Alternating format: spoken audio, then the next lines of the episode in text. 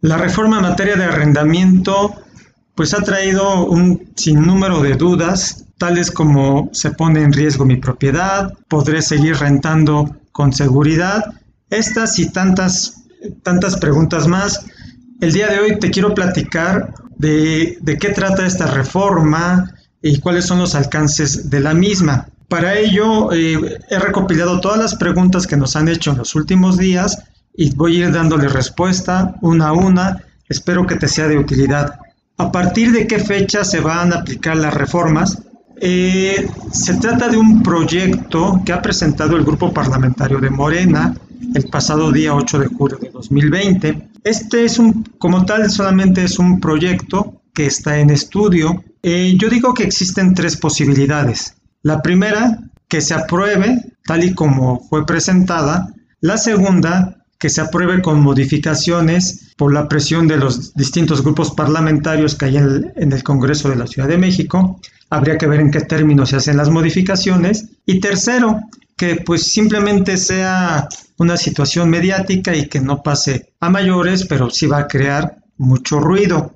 Otra pregunta, ¿el nuevo plazo del arrendamiento de tres años será obligatorio? Sí, se propone que el arrendamiento de, de vivienda tengo una duración mínima de tres años.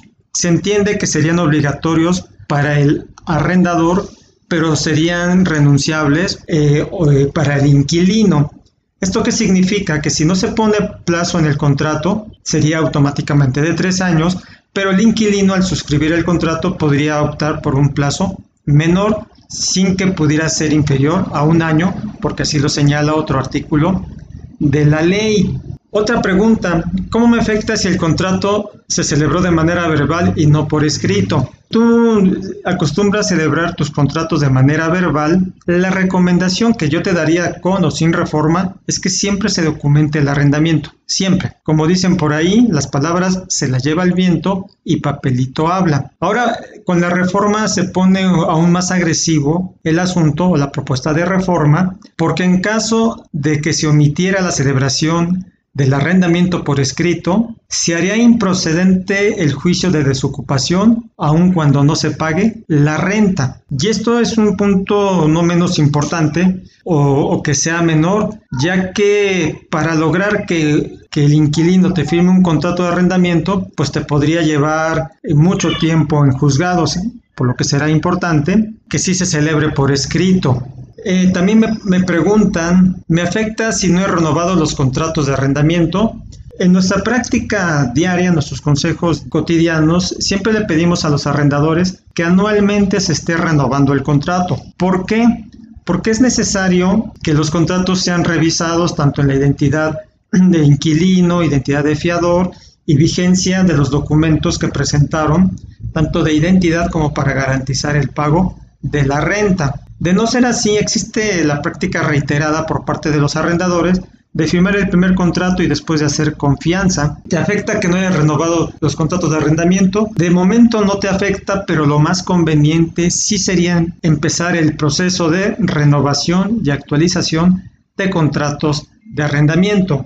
Eh, ¿Qué se entiende por una relación arrendataria y qué efectos produce? Mira, precisamente la relación arrendataria se, se, establece en la reforma que será aquella que se presenta entre una persona que ocupa un inmueble con consentimiento de su propietario y a cambio de esto le pague un precio que, puede, que podría ser eh, dinero y no hay contrato de arrendamiento. Es decir, si alguien entra a tu casa y te empieza a pagar una contraprestación, se, se presume que hay una relación arrendataria y entonces, aunque tú le hayas prestado quizás el inmueble de buena fe o se lo, o se lo hayas alquilado pensando que no era arrendamiento, en términos de la reforma, sí se va a presumir que hay un arrendamiento con todas las consecuencias legales de las que estamos hablando. Otra pregunta, ¿pierdo mis derechos como arrendador o arrendatario en caso de que no exista el contrato por escrito? No, no se pierden los derechos. Eh, señala la propuesta de reforma que en caso de controversia se tendrá que manifestar bajo protesta de decir verdad sobre la existencia de la relación de arrendamiento para iniciar las acciones legales que correspondan. Esto nos deja ahí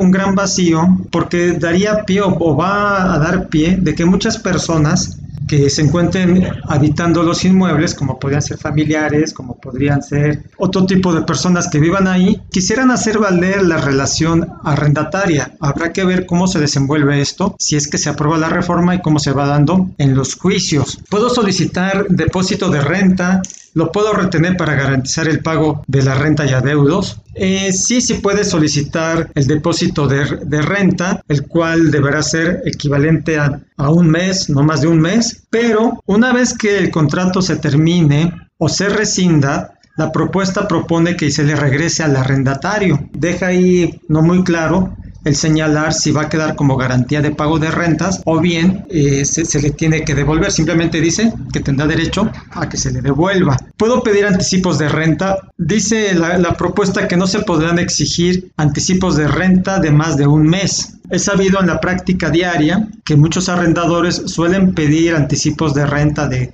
seis meses o hasta un año, pues ahora se propone que los anticipos no pudieran ser de más de un, de un mes. Y esta pregunta es muy importante, creo que es una de las medulares. ¿Puedo solicitar fianza o garantía inmobiliaria? Pues se propone que ya no se pueda solicitar ni fianza ni algún tipo de propiedad o inmobiliaria como garantía. Esto, si bien es cierto, hay muchos arrendadores que dado el monto de la renta, la ubicación de sus viviendas a lo, largo de la Ciudad de México, no, no suelen pedir fiadores o fianza. También hay que reconocer que un gran número de propiedades se rentan, pero uno de los requisitos esenciales que no se pueden brincar es el pedir la fianza o pedir un bien raíz como garantía de pago de rentas y de, los accesorios y de los daños que se puedan causar al inmueble. Si esto se llega a aprobar, pues en mi concepto, en mi opinión, se estaría dejando a los arrendadores en un difícil estado de indefensión,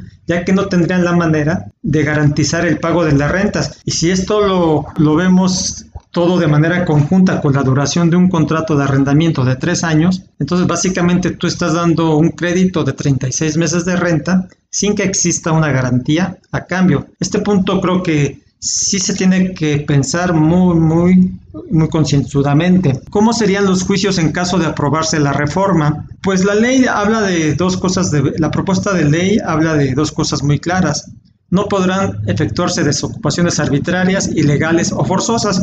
Y con esto coincido, no, eh, toda orden de lanzamiento debe de provenir de un juez. También nos dice la propuesta que la orden de lanzamiento ordenada por un juez se debe notificar con una anticipación de dos meses. ¿Esto qué significa? Que después que le hayas ganado el juicio al inquilino, juicio, la apelación y el amparo, ¿qué tendrá que hacer el juez? De manera personal notificarle que tiene dos meses para desocupar y si no han transcurrido esos dos meses, ya como último momento, última instancia, pues no se puede llevar a cabo el lanzamiento. Con la última pregunta, ¿debo tomar algunas medidas previas a la posible reforma legal? Sí, yo te invito a que desde ya, independientemente de que se pudiera o no aprobar esta propuesta de reforma a la ley, se lleve a cabo una revisión de cada uno de tus arrendamientos a efecto de verificar el contenido del contrato, identificar que, los documentos que se presentaron, tanto de identidad del inquilino como del fiador, como, como de la propiedad, sigan vigentes y no haya habido ningún cambio o alteración en el trabajo inclusive del inquilino. Cada caso es particular, cada, cada uno de ustedes como arrendadores viven situaciones distintas, pero si se llega a aprobar esta propuesta de reforma, todos vamos a entrar en un mismo embudo y es un, va a ser un embudo muy difícil de pasar. Vamos empezando por revisar tus expedientes inmobiliarios. Si quieres recibir orientación o asesoría de mi parte, ponte en contacto en los teléfonos que tú ya conoces o bien mándame mensaje a través de redes sociales. Creo que es importante que empecemos a hacer una defensa en contra de este tipo de medidas que pueden llegar a dañar en gran medida el arrendamiento inmobiliario. Muchas gracias por haberme escuchado y te seguiré compartiendo información sobre el tema conforme vaya, vaya apareciendo. Si te gustó este capítulo, compártelo con un amigo. Así lograremos que un mayor número de personas conozcan sus derechos, ayudándonos además a difundir la cultura jurídica. Si quieres conocer más de estos temas, búscanos en tu red social preferida y servicio de podcast Te pido también nos califiques con 5 estrellas y nos des un me gusta.